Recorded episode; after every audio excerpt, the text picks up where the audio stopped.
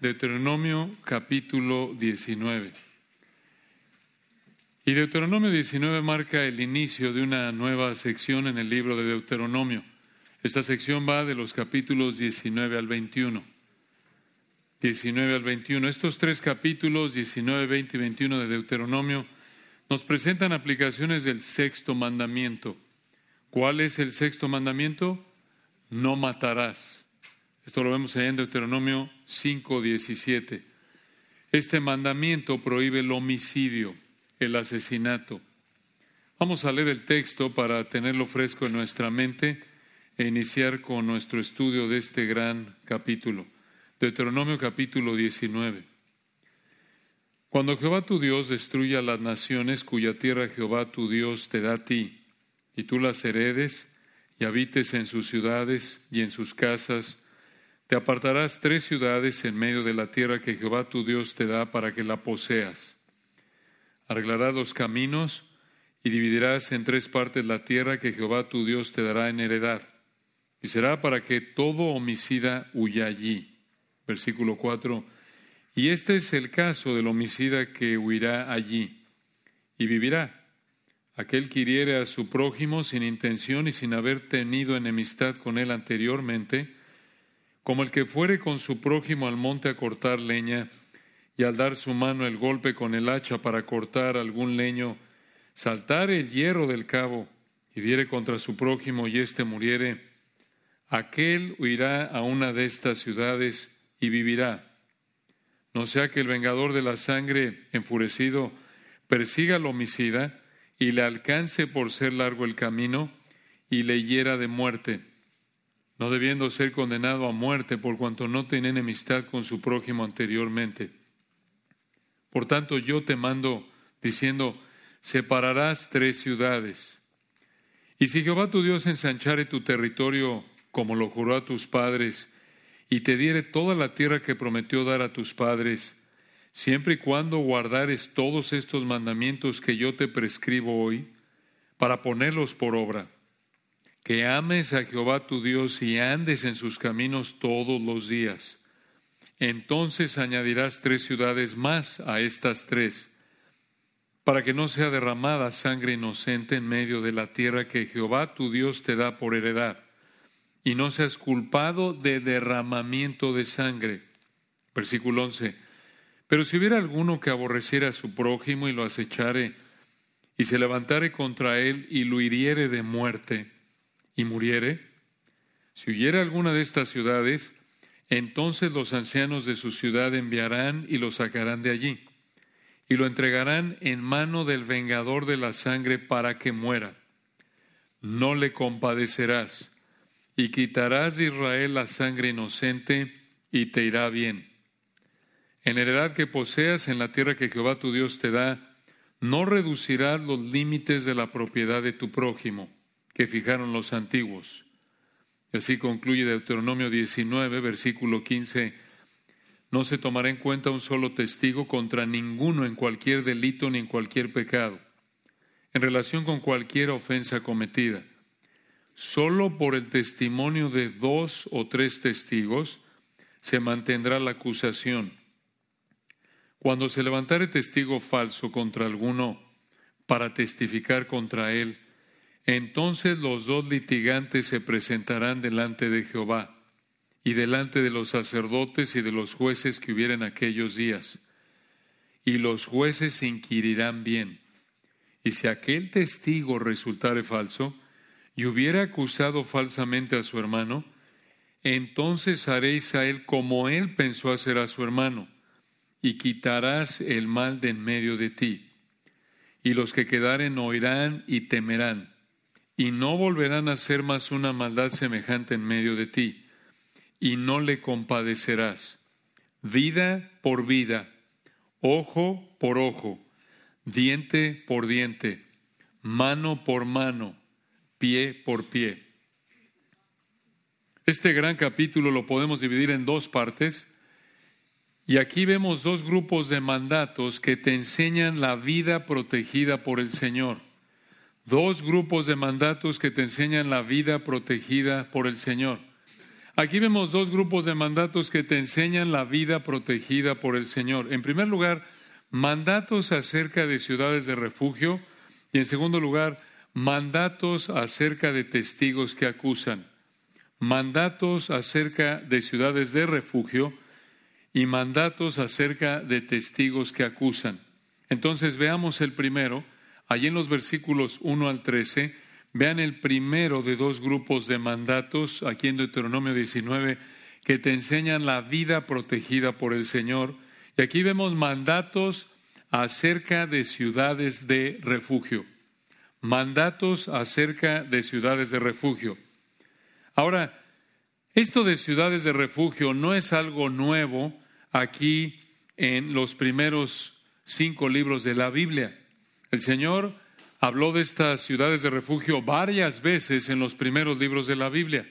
Lo vemos en Éxodo capítulo 21, Números capítulo 35, Deuteronomio capítulo 4, aquí en Deuteronomio capítulo 19, y también las vemos en Josué capítulo 20. Esto nos da una idea de la importancia de estas ciudades. ¿Por qué? ¿Por qué eran tan importantes? Porque ayudarían a contener los intentos de homicidio de parientes que quisieran vengar la muerte no intencional de un ser querido.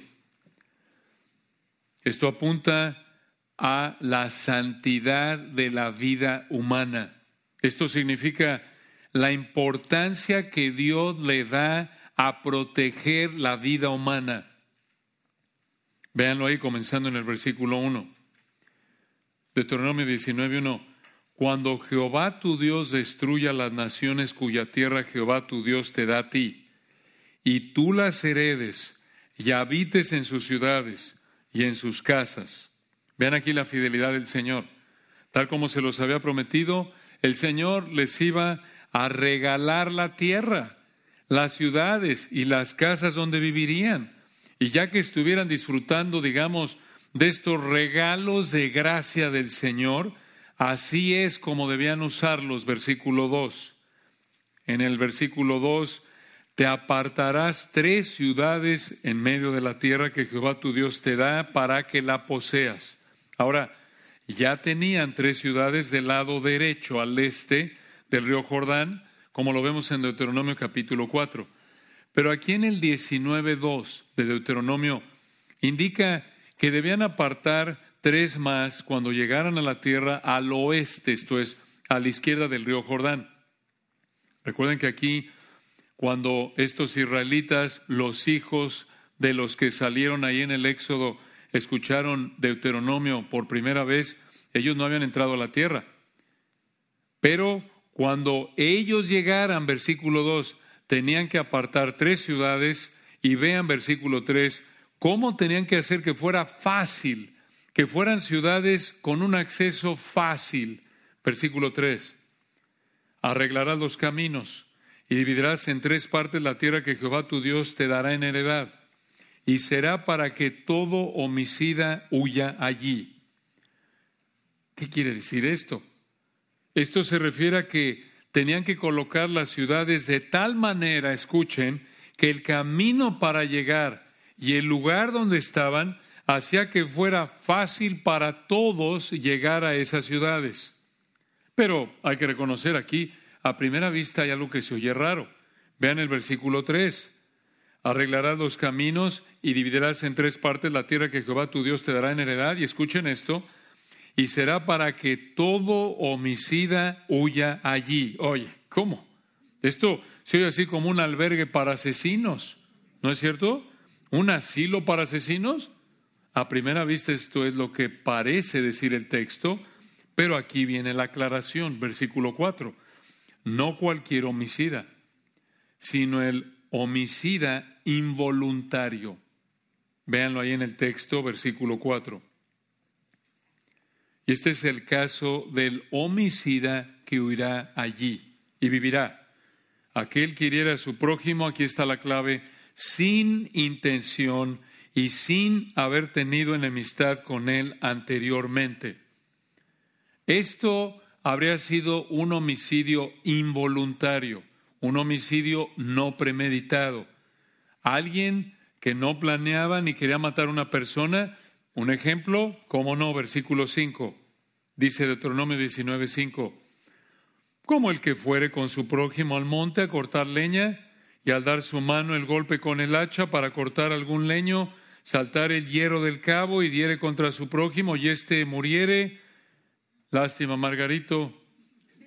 Aquel huirá a una de estas ciudades y vivirá. La idea aquí es que vean cómo el que mató a alguien más, digamos, sin querer, este fue sin querer realmente, no fue sin querer queriendo, ¿eh? Este fue sin querer, de manera no intencional. Este homicida involuntario debía ser protegido. Versículo 6. Dice el 6, no sea que el vengador de la sangre, ¿quién es esta persona? ¿El vengador de la sangre? Esto se refiere quizás a algún pariente o algún ser querido del que murió, y vamos a explicar por qué en términos históricos así era, en el contexto en el que, en, en el momento histórico en el que el Señor escribió esto usando a Moisés. Versículo 6, no sea que el vengador de la sangre, de nuevo esta frase se refiere probablemente a algún pariente o ser querido del que murió, y continúa el 6, no sea que el vengador de la sangre enfurecido persiga al homicida y le alcance por ser largo el camino y le hiera de muerte, no debiendo ser condenado a muerte por cuanto no tenía enemistad con su prójimo anteriormente. Y podemos entender algo de eso, hermanos, incluso en nuestra época seguro hemos conocido o vivido tristemente situaciones en donde alguien le hace algo a nuestra familia y están tratando de, de cobrárselas, de vengarse de alguna u otra manera.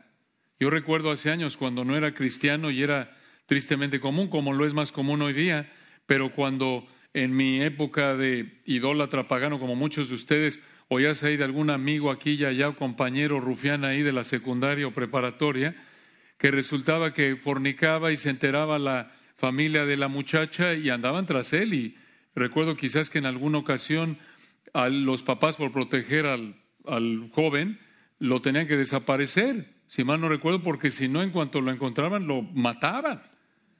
Entonces, eso, por un lado, es una ilustración de Proverbios 6, pero por otro lado, imagínense en el caso de alguien que murió de manera no intencional.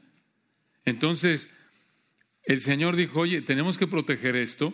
Versículo 7, por tanto, para evitar un asesinato intencional, esto es por venganza, del versículo 6, yo te mando diciendo, separarás tres ciudades. Y en el 8, y si Jehová tu Dios ensanchare tu territorio como lo juró a tus padres, y te diere toda la tierra que prometió dar a tus padres. Muy importante, nueve, siempre y cuando guardares todos estos mandamientos que yo te prescribo hoy, para ponerlos por obra y esto se resume en versículo 9, que ames a Jehová tu Dios y andes en sus caminos todos los días. Vean de nuevo este tema recurrente que el Espíritu Santo enfatizó una y otra vez en Deuteronomio. Amar a Dios, recuerden, se refiere a darle la prioridad, agradar al Señor en toda área de tu vida. Amar a Dios quiere decir que decides agradar a Dios por encima de cualquier otra persona. ¿Y cómo se demuestra esto? Obedeciendo su palabra. Si me amáis, guardad mis mandamientos, lo reiteró el Señor en Juan 15. Entonces, si ellos como nación amaban a Dios, obedecerían todos los mandamientos de Dios. Y si ellos hacían esto, recibirían todo el territorio que el Señor le prometió a Abraham en Génesis capítulo 15. Y ya con todo el territorio completo, vean al final del versículo 9, ahí en el 9 al final, entonces añadirás tres ciudades más a estas tres. Y aquí repite, ¿para qué? ¿Cuál era el propósito de añadir estas tres ciudades? Para proteger la vida para proteger la vida, para aplicar el sexto mandamiento de no matarás. ¿Dónde dice eso? Versículo 10. Dice en el 10, vean esto, el propósito, versículo 9 al final. Entonces añadirás tres ciudades más estas tres. ¿Para qué? Para que 10 no sea derramada sangre inocente, esto es para que no maten a un inocente en medio de la tierra que Jehová tu Dios te da por heredad, y no seas culpado de derramamiento de sangre. Observen que el que mató a alguien aquí de manera no intencional en el versículo 4, aquí en el versículo 10 dice que era inocente el que había matado a alguien de manera no intencional era inocente y tenía que ser protegido y lo protegían al recibirlo en estas ciudades y de esta manera evitarían que versículo 6 alguien enojado fuera culpable de cometer un homicidio premeditado, de matar a un inocente. Entonces, según estos versículos, el Señor mandó que como israelita bajo el antiguo pacto, cuando matabas a una persona de manera involuntaria, eras desterrado, por así decirlo, a un lugar. Este destierro podía ser de por vida, porque si matabas a alguien de manera involuntaria, tenías que quedarte allí en la ciudad de refugio hasta que muriera el sumo sacerdote. ¿Dónde dice eso? Números 35, 25, números 35, 28. Pero vean esto, hermanos. Esta ley, como toda ley, como todo mandamiento de la palabra de Dios, esta ley refleja la sabiduría y justicia perfectas del Señor de manera totalmente diferente a las leyes contra el homicidio de esa época. Cuando los israelitas oyeron esto por primera vez, esto era revolucionario. Esto iba contra todo tipo de ley en esa época contra el homicidio de las naciones que rodeaban a Israel en ese entonces. ¿Por qué? ¿Por qué decimos esto? Porque en el mundo antiguo de esa época, si alguien mataba, y hay registros históricos que muestran esto, en ese entonces, en la época en la que los israelitas habrían escuchado esto por primera vez, si alguien mataba a un pariente tuyo, fuera de manera intencional o involuntaria, ellos creían que era apropiado que mataras a alguien de la familia que mató a tu pariente. Era la manera de pensar del mundo. De esta manera pensaban que la tristeza era satisfecha y era justo porque ya estaban iguales. Pues mira, yo no sé cómo mataste a mi primo, a mi hermano, a mi mamá o a mi esposa. Fuera voluntario o no, ofrece, ofrece tu tributo, ofrece ahí tu, tu sacrificio para que estemos ya iguales. Era terrible, terrible. Pero este era el estilo de vida del antiguo cercano oriente. Y con estas leyes, Dios hizo que Israel enfrentara de manera diferente y justa el homicidio y, lo más importante de todo, reflejaba la santidad perfecta de Yahweh su Dios. Y esto, recuerden allá en Deuteronomio, al ver las naciones, hombre, pero qué leyes tan justas, tan sabias, Qué pueblo tan sabio. Esto habría sido un testimonio para que las demás naciones dijeran, yo quiero conocer al Dios de esta nación Israel. ¿Quién es? ¿Cómo es posible? ¿De dónde tienen ese nivel de sabiduría que lo muestran en esas leyes tan justas que tienen?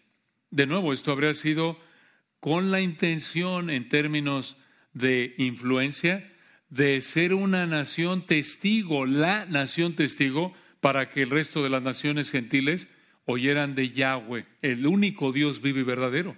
De hecho, aún en nuestra época, algunos círculos árabes todavía piensan así, como lo acabamos de mencionar. Entonces, nada de aplicar la ley del viejo oeste. Si mataste a mi primo, aun si no lo hiciste intencionalmente, te voy a matar porque eso es justicia. No, nada de eso. Nada de eso. Pero vean versículo 11.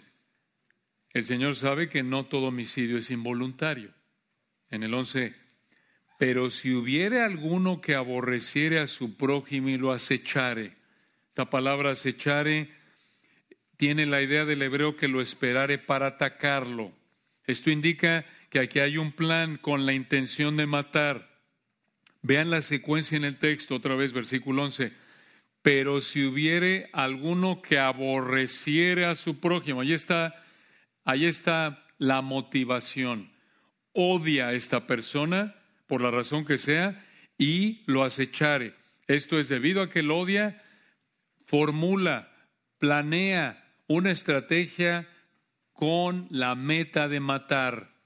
Esto es homicidio voluntario, premeditado, deliberado. Entonces, vean lo versículo 11, vean la secuencia. Pero si hubiere alguno que, número uno, aborreciera a su prójimo, dos, lo acechare, y tres, se levantare contra él y lo hiriere de muerte y muriere. Esto era homicidio, otra vez premeditado, intencional, el texto es claro. En un caso así, versículo 11 al final, si huyere alguna de estas ciudades, la idea aquí es que este asesino habría ido a estas ciudades de refugio donde se protegía al inocente, al homicidio involuntario, pero él era culpable. Este hombre del versículo 11 era culpable. En este caso, versículo 12, así es como tenían que tratarlo. Dice aquí el 19:12, entonces los ancianos de su ciudad enviarán y lo sacarán de allí. Una pausa ahí. No es que lo vieron y dijeron, ah, sáquenlo, expulsen a este muchacho. No, velo, no, no, está manchado de sangre, mató a alguien. No, vamos, saca este matón. No, no. Abrió un procedimiento. Y eso lo vemos en números 35, 24 y 25. Allí en números 35, 24 y 25 dice que debían seguir un procedimiento para confirmar si la persona había matado de manera no intencional o intencional. Y si confirmaban que era intencional, Vean ahí al final del versículo 12 lo que tenían que hacer con esa persona. Dice el 12 de nuevo, entonces los asesinos, perdón, entonces los ancianos, está mal equivocarse, hay asesino o anciano, no es lo mismo, hermano, perdón, no fue deliberado eso, son ancianos. Entonces, llegaba este homicida voluntario del versículo 11 y en el 12, entonces los ancianos de su ciudad enviarán y lo sacarán de allí, de nuevo habrían cubierto el procedimiento de investigación y si confirmaban que era intencional, versículo 12, y lo entregarán en mano del vengador de la sangre para que muera. ¿Quién era el vengador? Esto es así como Batman o algo así, o Robin Hood. ¿Quién era este vengador de la sangre? ¿Quién era este vengador de la sangre que tenía que matar al homicidio intencional? Números 35, 12 al 21, lo pueden buscar después. Números 35, 12 al 21 nos dice quién era. El vengador de la sangre tenía que ser un pariente del muerto, alguien que la familia del muerto había escogido. Probablemente no había sido muy agradable. Imagínate, pues te toca, Carlitos, vas tú, compadrito, vas tú y te toca vengar al tío Juan. Bueno, probablemente no habría sido muy agradable, pero esto era lo que Dios mandó y por honrar al Señor, por su gracia, tenían que hacerlo. Entonces, el vengador de la sangre del versículo 12 tenía que ser un pariente del muerto, alguien que la familia del muerto había escogido. Entonces, números 35 apunta que ese pariente tenía que matar al homicida. Y recuerden, como lo vimos aquí en Deuteronomio 19, 15, esto debía ser confirmado, lo vamos a ver aquí, aunque ya lo hemos visto antes, pero esto debía ser confirmado por dos o tres testigos. Recuerden, no es que nada más, ay, este me vio feo, ven para acá, échatelo, búscate un compadrito y mátalo. No, hermanos, no. Esto, otra vez, cada detalle de estas leyes refleja la protección que el Señor estaba buscando darle a la vida humana. Pero una vez que confirmaran que esta era la realidad, lo tenían que matar. Y escuchen, no lo podían perdonar. ¿Dónde dice eso? Versículo 13. Vean Deuteronomio 19, 13. Recuerden, este es el homicida premeditado del versículo 11. Versículo 12, los ancianos ya se cercioraron de que este hombre era culpable y versículo 12 lo entregarán en mano del vengador de la sangre para que muera. En el 13, no le compadecerás. Esto es fuerte. Si eras culpable de homicidio premeditado, no había manera de salvarte de la pena de muerte. No importaba quién eras, hombre o mujer, amo o esclavo, la pena de muerte por homicidio voluntario se aplicaba a todos, incluso por lo que vemos en el texto, ni tu edad. De nuevo, esta ley que Dios le dio a Israel era totalmente diferente de las leyes de otras naciones de la época de Israel en ese entonces, en el antiguo cercano oriente. Por ejemplo, otras naciones castigaban con la pena de muerte a alguien que mataba a otra persona de la misma clase o de una clase más alta que el homicida. Pero si matabas a alguien de una clase social inferior a ti, pagabas una multa o alguien de tu casa de la misma clase que mataste podía morir. Pero el Señor dijo, no, no. La persona que sea culpable de matar a otra intencionalmente no debía ser protegida. Esta ley refleja de nuevo la sabiduría perfecta de nuestro Señor. Esta ley refleja su imparcialidad perfecta, su rectitud, su justicia perfecta. Y recuerden, Dios trató el homicidio intencional de una manera tan fuerte, porque matar un ser humano es un ataque contra Dios mismo, como alguien dijo. Dices tú, ¿por qué? ¿Dónde dice eso? Génesis 9, 5 y 6. En Génesis 9, 5 y 6 vemos que el hombre, el ser humano, hombre, mujer, obvio, el ser humano es la única criatura de la creación que Dios hizo a su imagen. Y ahí está el fondo de la severidad de esta ley. Y vean versículo 13, vean algo importante aquí en Deuteronomio 19, 13 no le compadecerás. Y escuchen esto, quitarás de Israel la sangre inocente y te irá bien. En otras palabras, el Señor los bendeciría por no proteger al homicida intencional. El Señor los bendeciría por matar al homicida intencional, habiendo, habiendo cumplido con el procedimiento que Dios mandó. El Señor los bendeciría por matar al homicida intencional como castigo por el pecado de ese homicida intencional. Escuchen, el versículo 3 indica que si ellos no cumplían con este mandato, véanlo de nuevo, no le compadecerás y quitarás de Israel la sangre inocente y te irá bien. Si ellos no cumplían con este mandato, si ellos no mataban al culpable de homicidio premeditado, ellos también se hacían culpables de este pecado monstruoso. Esto nos da una idea de lo que Dios piensa de los que en nuestro día, teniendo la autoridad dada por Dios como jueces, gobernantes, no hacen nada por parar el homicidio voluntario. Esto les da una idea de la actitud del Señor hacia esa manera de pensar y actuar. Ahora, sí, dirá alguno de ustedes, oye, pero sabemos que no estamos ya bajo la ley, pero aún así, hermanos, recuerden, el ser humano todavía refleja la imagen de Dios, aunque distorsionada por nuestro pecado, Santiago 3, y Dios le ha dado al gobierno la facultad, al gobierno civil, Dios le ha dado la facultad, la autoridad de aplicar la pena de muerte, como dice Romanos 13, no en vano lleva la espada.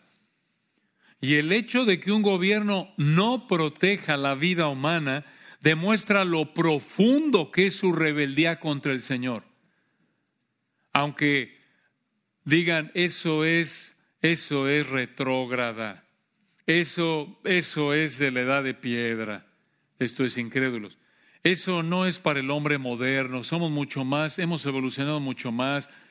No, hermanos, no, es una mentira eso. como lo vemos aquí en el texto.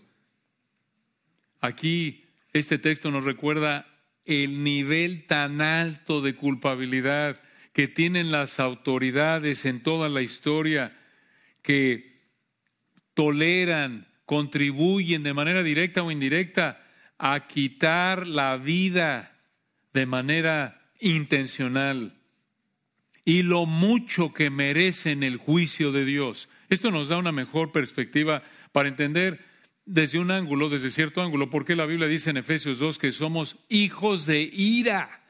Esto nos recuerda, nos da una, una mejor, una, una pequeña ventana de entendimiento de lo profundamente pecaminosos que somos y lo inmensamente santo que es el Señor.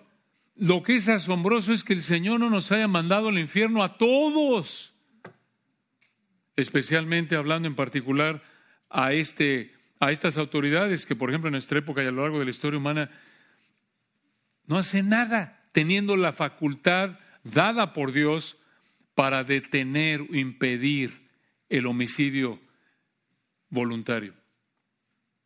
Y claro, también proteger al homicidio involuntario. De nuevo, no estamos bajo la ley, es correcto, pero recuerden, la ley de Dios ha sido escrita en el corazón de todo ser humano. El ser humano de manera nata sabe, de manera, desde que nacemos, todo mundo sabe que está mal matar, robar, cometer adulterio, decir mentiras. Eso es Romanos 2. Y quizás, obviamente, no entienden con este detalle, a menos de que lo vean en la revelación de Dios, cómo proceder. De nuevo, esto fue bajo el antiguo pacto de Israel. Pero esto nos da una idea de la actitud del Señor hacia el homicidio voluntario.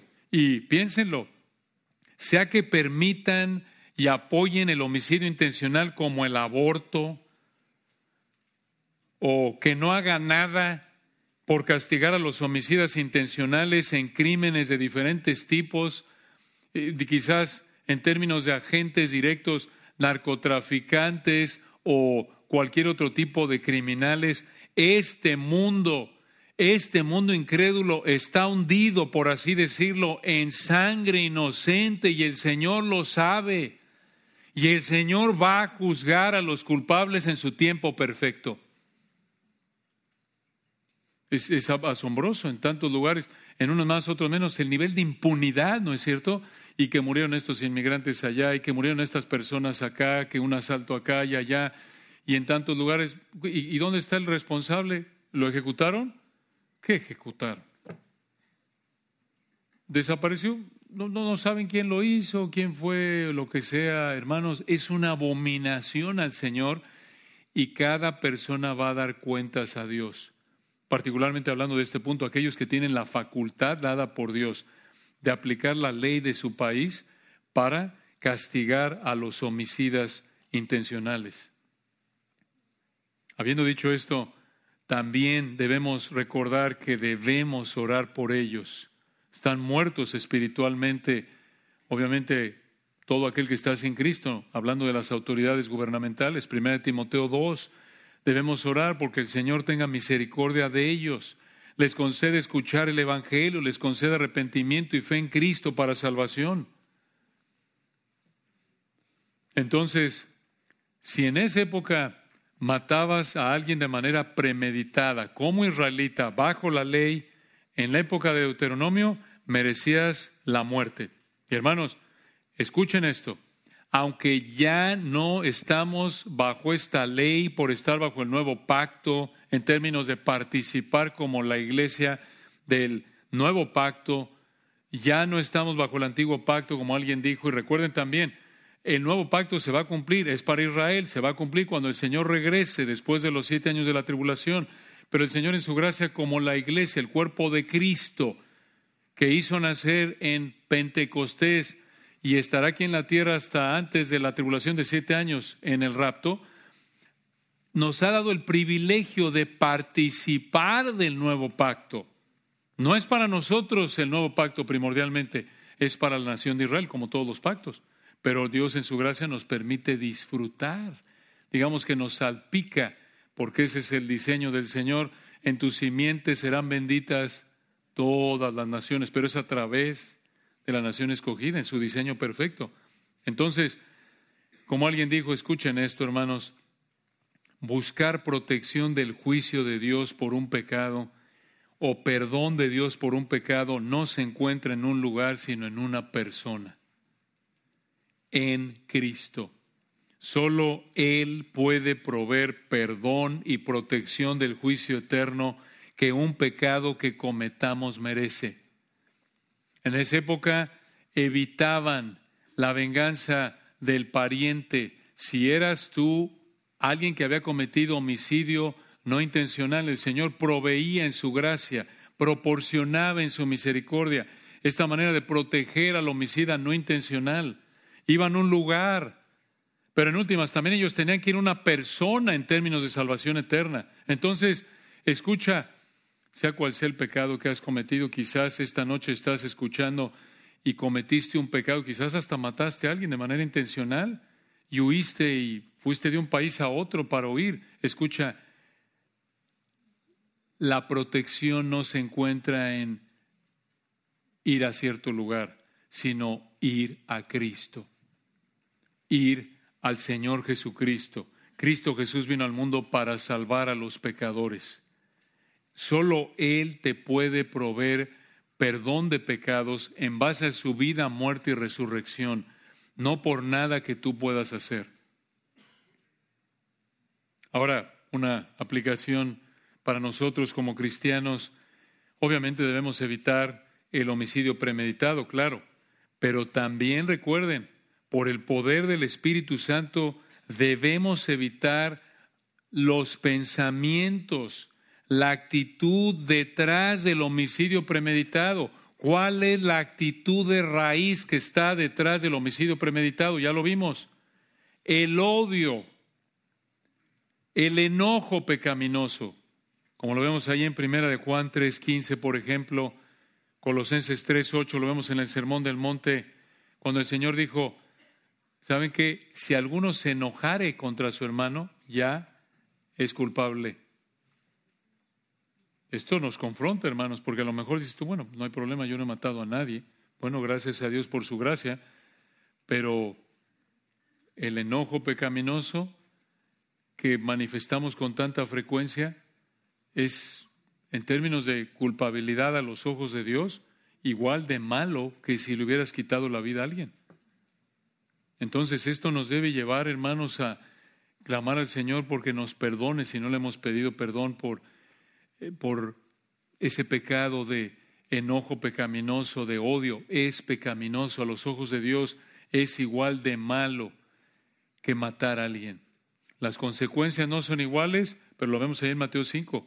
A los ojos de Dios es igual de culpable el que se enoja contra su hermano que el que le quita la vida a su hermano. Es igual de malo el que tiene esa actitud de odio, de enojo pecaminoso, que al final es el primer paso de una cadena de pensamientos y acciones que desembocan o concluyen con el homicidio premeditado, como lo hemos visto aquí.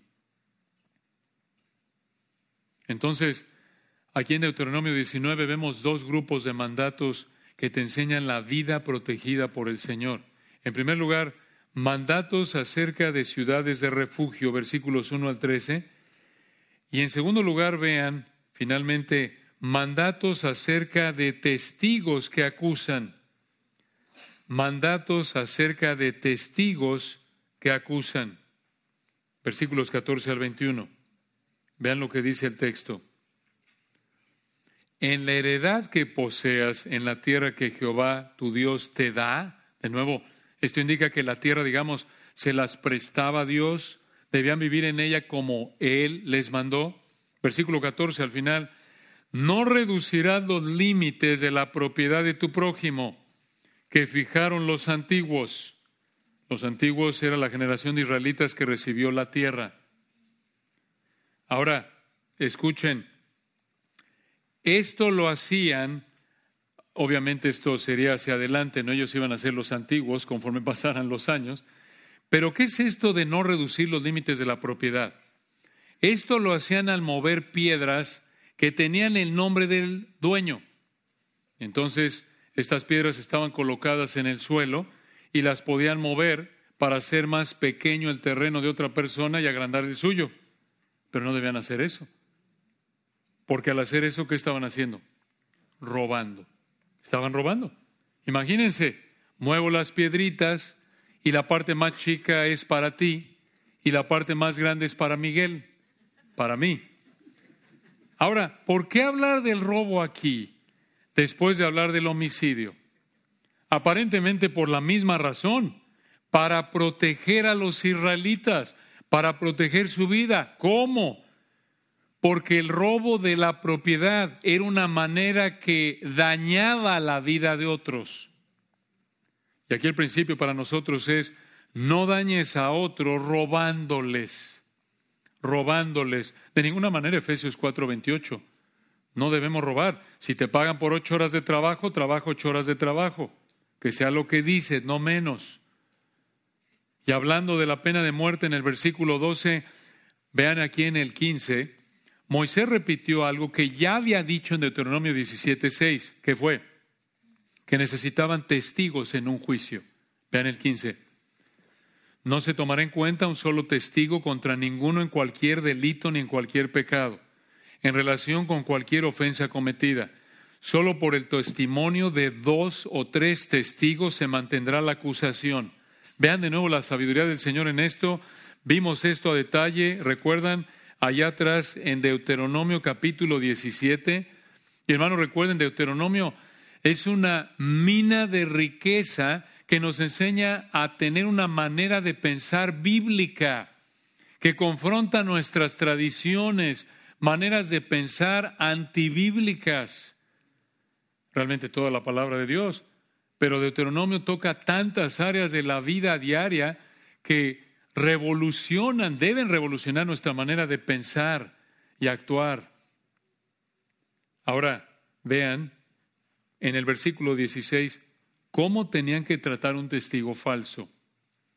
Dice ahí en el 16, cuando se levantare testigo falso, o se puede traducir malo, contra alguno, para testificar contra él. Vean, este testigo del 16 quería dañar a alguien y mintió para perjudicarlo, para hacerle mal. Vean ustedes la relación.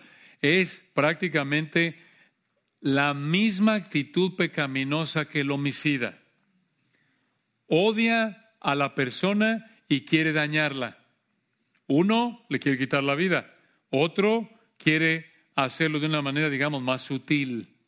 Versículo 16, cuando se levantare testigo falso o malo en el hebreo contra alguno, para testificar contra él, este es el procedimiento que debían seguir, versículo 17 entonces los dos litigantes, hombres, se puede traducir mejor, se presentarán delante de Jehová. ¿Qué es esto? Delante de Jehová. En el sentido que el Señor conoce la realidad. Y versículo 17 continúa, y delante de los sacerdotes y de los jueces que hubieren aquellos días. Esto es público. Y 18, vean de nuevo la sabiduría del Señor. 18 y los jueces inquirirán bien. Esto es, tenían que investigar a fondo. Y en el 18 continúa, y si aquel testigo resultare falso y hubiera acusado falsamente a su hermano, en otras palabras, había violado el noveno mandamiento. ¿Cuál es? No dirás falso testimonio contra tu prójimo. Deuteronomio 5:20. Y aquí entonces ya que confirmaran que este hombre había acusado falsamente a su hermano, versículo 19, así es como debían tratarlo. En el 19, entonces haréis a él como él pensó hacer a su, a su hermano. Vean hermanos que esto enfatiza lo mal que estuvo esta acusación, como alguien señaló, porque vean el texto en el 19, entonces haréis a él como él pensó hacer a su hermano.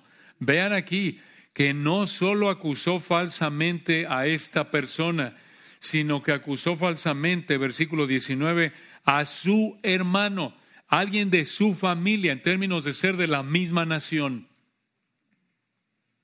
Y versículo 19 continúa, Entonces haréis a él como él pensó hacer a su hermano, y quitarás el mal de en medio de ti.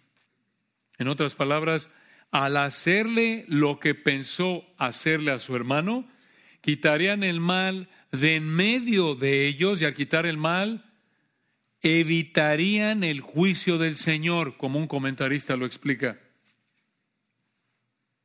Y vean, versículo 20, otro efecto positivo del castigo, que ya lo habíamos visto antes aquí en Deuteronomio, versículo 20, y los que quedaren oirán y temerán y no volverán a hacer más una maldad semejante en medio de ti. Aquí volvemos a ver el efecto de Deuteronomio 17:13, el efecto de refreno al aplicar este mandamiento. Hermanos, lo estudiamos en Deuteronomio 17. Lo mismo recuerdan en el Nuevo Testamento, en 1 Timoteo 5, cuando se aplica la disciplina a un anciano, porque no hay impunidad, nadie está por encima de la palabra de Dios, simplemente persistió en su pecado y es reprendido públicamente para que todos oigan y teman. La misma idea. Es como el domingo. Escuchamos esta triste noticia de este hombre que en paso cuatro quedó fuera de la iglesia. ¿Recuerdan en la cena del Señor el domingo pasado? Y obviamente oyes eso y dices, ay, nanita, más vale que ponga mis barbas a remojar. Claro, es saludable, Señor. Hay, por ese pecadito ahí que ando tolerando, mejor le paro. No voy a ser yo. ¿No es cierto? Ese es el efecto en la sabiduría de Dios. Oímos eso y tiene un efecto purificador, santificador. Oímos eso, obviamente es una expresión de amor fuerte, de lo más triste en la vida de la iglesia, pero por otro lado, siempre buscando ganar a la persona llevarla al arrepentimiento. Y eso es, eso es saludable porque dices, más vale que me corrija, más vale que me corrija. Señor, ayúdame, no puedo ya estar tolerando eso en mi vida, no puedo estar aquí soportando esto, no puedo estar coqueteando con este pecado, tengo que tomar en serio la santidad. Esto es serio. Y vean versículo 21, una verdad muy, muy importante en el último versículo del capítulo, Deuteronomio 19, 21, y no le compadecerás. Vida por vida, ojo por ojo, diente por diente, mano por mano, pie por pie. Ya el Señor les había dicho esto a los papás de los que oyeron esto, allá atrás en Éxodo capítulo 21 y Levítico capítulo 24. Éxodo 21 y Levítico 24. No era nuevo, pero ¿qué quiso decir el Señor aquí en Deuteronomio 19, 21 cuando dijo vida por vida, ojo por ojo, diente por diente, mano por mano, pie por pie? Esto, una palabra para recordarlo, proporcional, proporcional. Esto es, que el castigo fuera proporcional al crimen, que el castigo fuera proporcional al crimen. De nuevo, hermanos, lo que más nos debe maravillar de esto es ver una probada de la sabiduría perfecta de nuestro Señor. Esto no lo inventó Moisés, ningún ser humano inventó esto. Esta es la palabra de Dios. En las palabras del versículo 19, haréis a él como él pensó hacer a su hermano. Eso es lo que significa. La intención entonces del versículo 21 de vida por vida, ojo por ojo, diente por diente, mano por mano, pie por pie. Su intención era que el castigo por causar un daño físico fuera justo, justo. Esta ley es conocida como la lex talionis en latín, probablemente lo han oído. Lex talionis. Talionis significa diente. Esta es la ley del talión, la ley del talión. Y la idea, de nuevo, es que el castigo se debía aplicar de manera imparcial, de manera proporcional al crimen. De nuevo, el castigo debía ser justo. Ahora, la pregunta es, ¿aplicaban este mandato de manera literal? Digamos, si un testigo falso quería cortarle la mano a otro, ¿le cortaban la mano?